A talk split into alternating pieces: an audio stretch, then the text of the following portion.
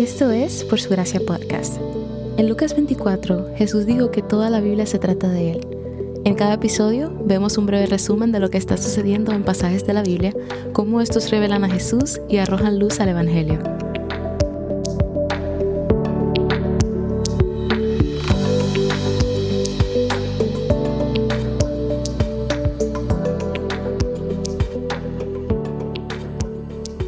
Dios es amor es eterno, duradero, firmemente amoroso y cariñoso.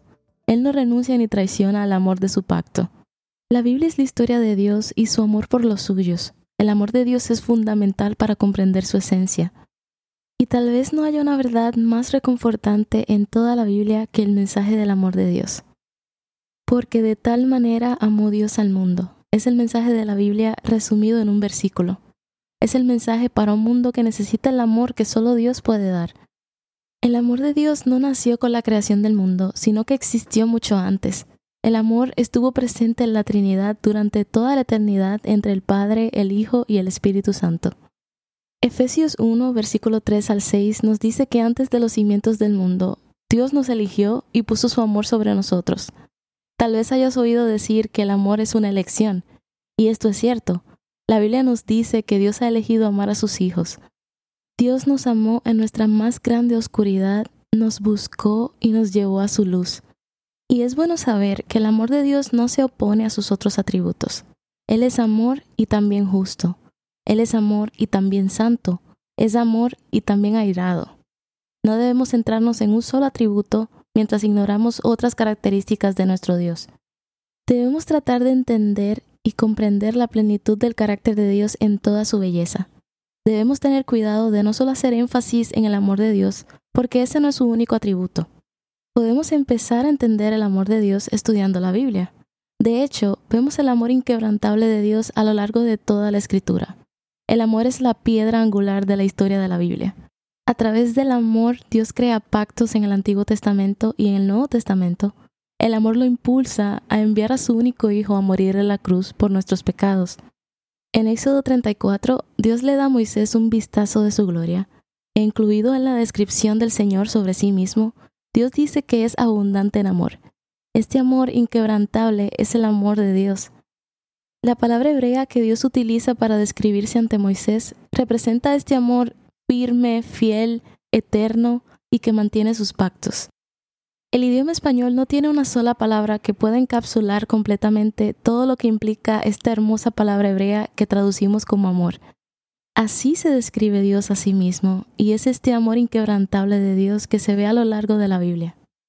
Se ve en su paciencia con su pueblo, aunque se rebelen y se vuelven hacia los ídolos, se ve en su misericordia, se ve en su gracia y finalmente se ve en Jesús.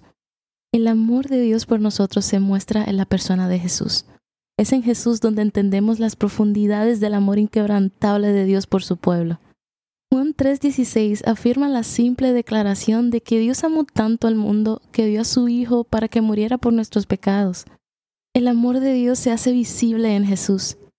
El amor de Dios es más que una frase que decimos constantemente. El amor de Dios es el Evangelio.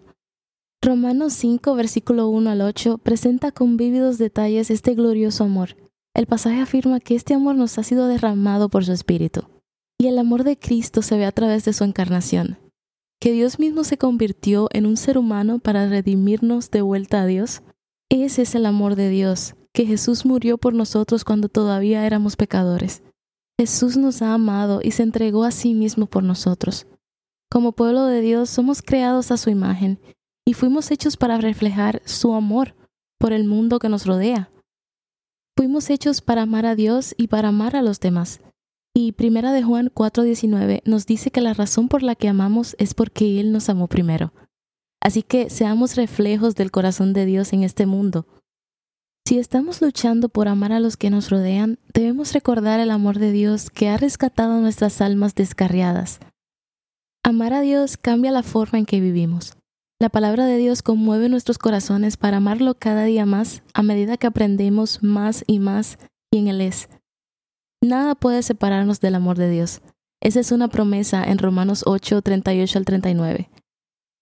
Y si alguna vez hay un momento en el que nos sentimos inseguros o cuestionando el amor de Dios por nosotros, miremos a la cruz y veamos el amor de Dios mostrado allí por nosotros a través de Jesús. Para ver el amor de Dios debemos poner nuestros ojos en Jesús.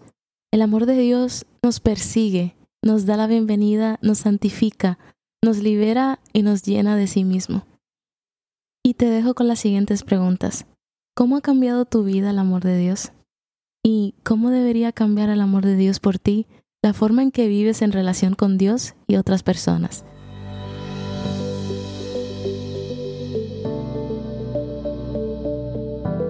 Gracias por escuchar Por Su Gracia Podcast.